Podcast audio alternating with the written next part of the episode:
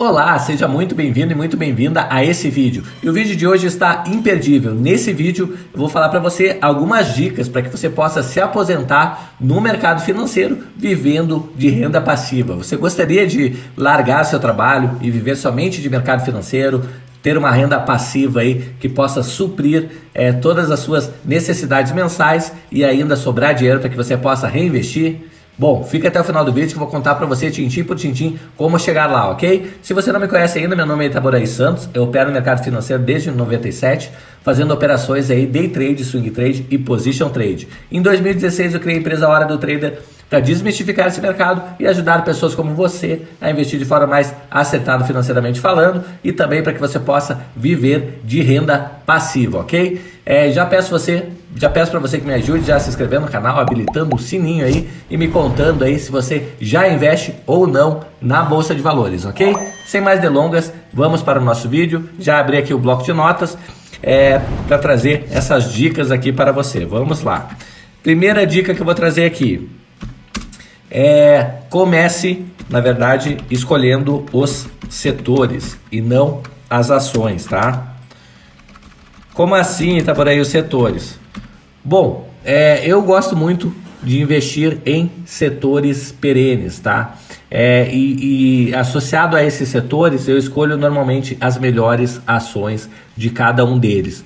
Quais os setores que eu gosto de investir, tá? Deixa eu botar aqui. É, gosto de investir em setores de energia, bancos, bancos digitais, não, tá? Bancos, é, normalmente quando eu falo bancos aqui eu falo dos bancões, tá? É, gosto também de papel e celulose.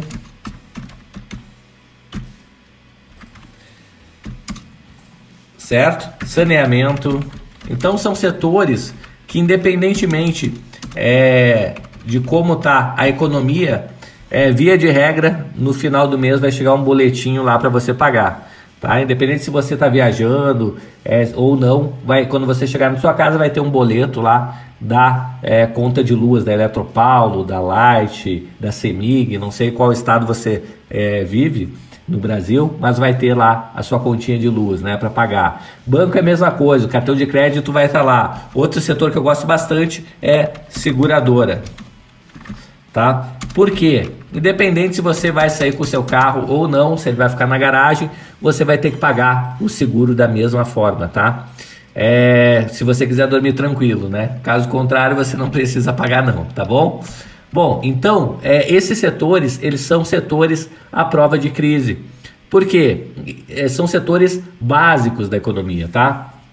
Por exemplo, é, um setor aí de varejo, pega uma Magazine Luiza da vida. Pode acontecer do, de, é, de repente no meio de uma crise, como aconteceu em 2020, cair as vendas, né? Porque as pessoas estão mais preocupadas com a sua saúde é, e pagar as contas básicas aí, e não, inclusive seguro, né?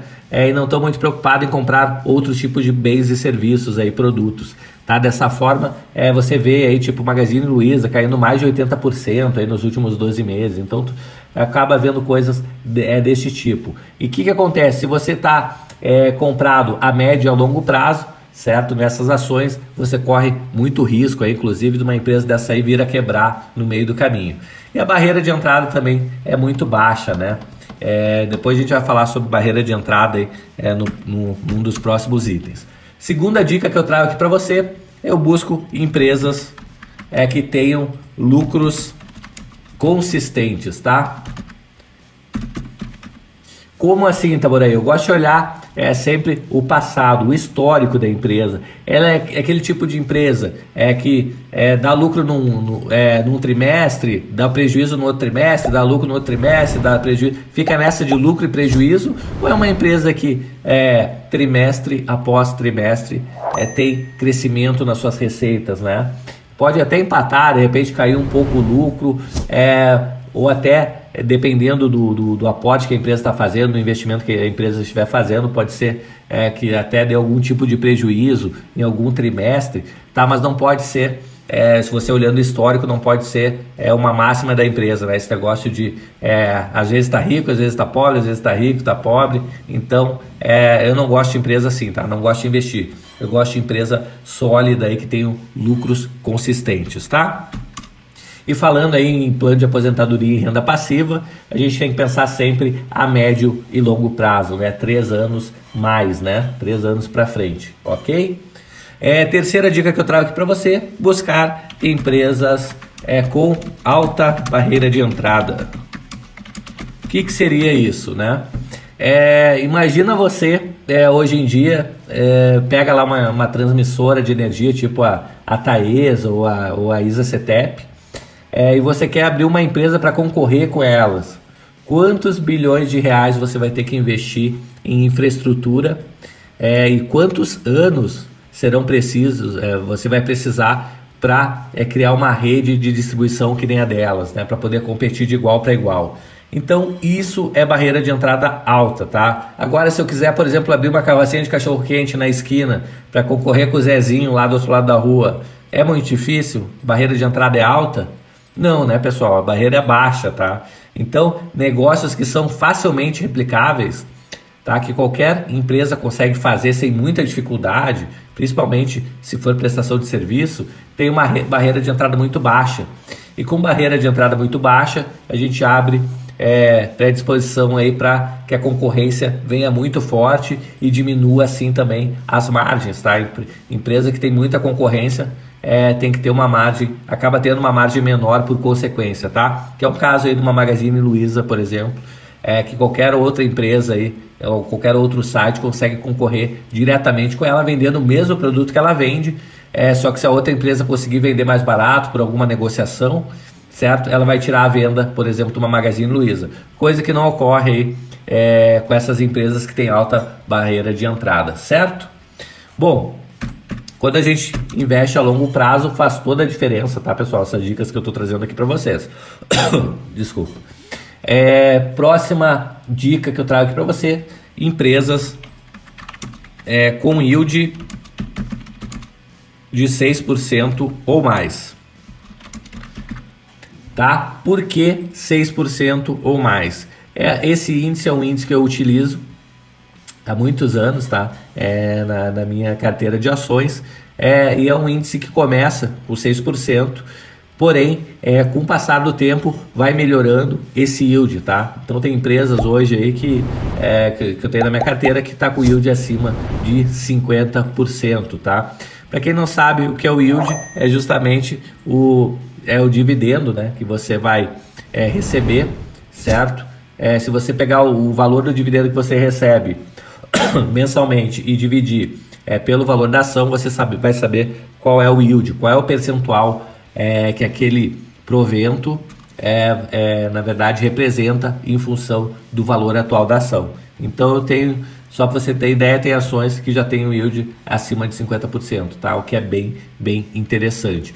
Com o passar do tempo, com a valorização da ação, digamos que você comprou uma ação a, a 10 reais e o yield dela é, é digamos, é 10% ao ano, tá? Então seria, você ganharia um real por ano.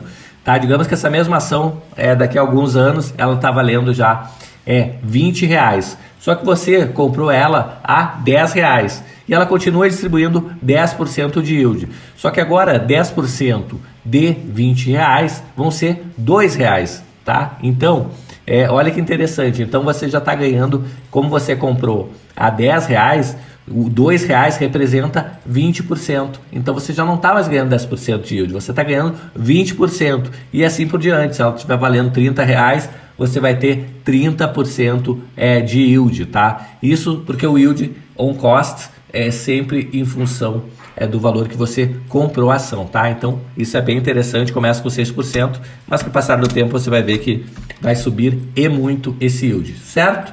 E a quinta e última dica que eu trago aqui para você é reinvestir os dividendos. Exatamente isso, tá? Com o reinvestimento de dividendos, é você chegar lá muito mais rapidamente. O que, que é o chegar lá? Eu costumo dizer, digamos que o seu custo de vida seja é, seja hoje aí de, de 5 mil reais por mês, tá? É, o que, que eu sugiro para você? Até quando você vai acumular e reinvestir os dividendos? Até que você tenha é, pelo menos tá, uns 10 mil reais de renda mensal. Por que isso? Porque vai, você vai poder utilizar os 5 mil é, para pagar os seus custos de vida e os outros 5 mil para reinvestir. Porque dessa forma você vai estar tá sempre aumentando a bola de neve, tá? O dividendo é quando ele, quando ele é reinvestido, tá? Ele age de forma exponencial aí, é, conforme é o juros sobre juros, tá? Então você, é, num curto espaço de tempo, você começa a ter um retorno é, bem impressionante. Aí. Você vai ver que normalmente é, em 3 a 6 anos é, você começa a ter dividendos é, equivalentes ao aporte que você faz mensal. Digamos que você está investindo mil reais mensais é, nas ações lá que, é, que você escolheu, que são boas pagadoras de dividendos, são ações perenes e tal. E aí, é, em 3 a 6 anos, você vai ter esses mil reais que você investe todo mês, você vai ter é, ele em renda de dividendos, tá? Então é bem interessante.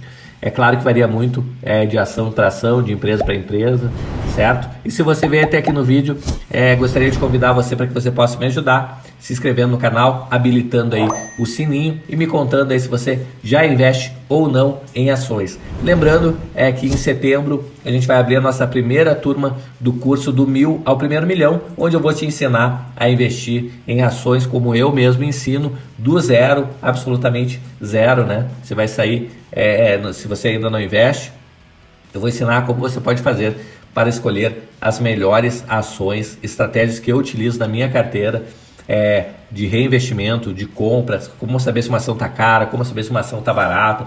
Vou falar tudo que você precisa saber para que você possa alavancar é, a sua vida financeira, ok? Bom, vou ficando por aqui. Um grande abraço e até o próximo vídeo. Até mais. Tchau, tchau.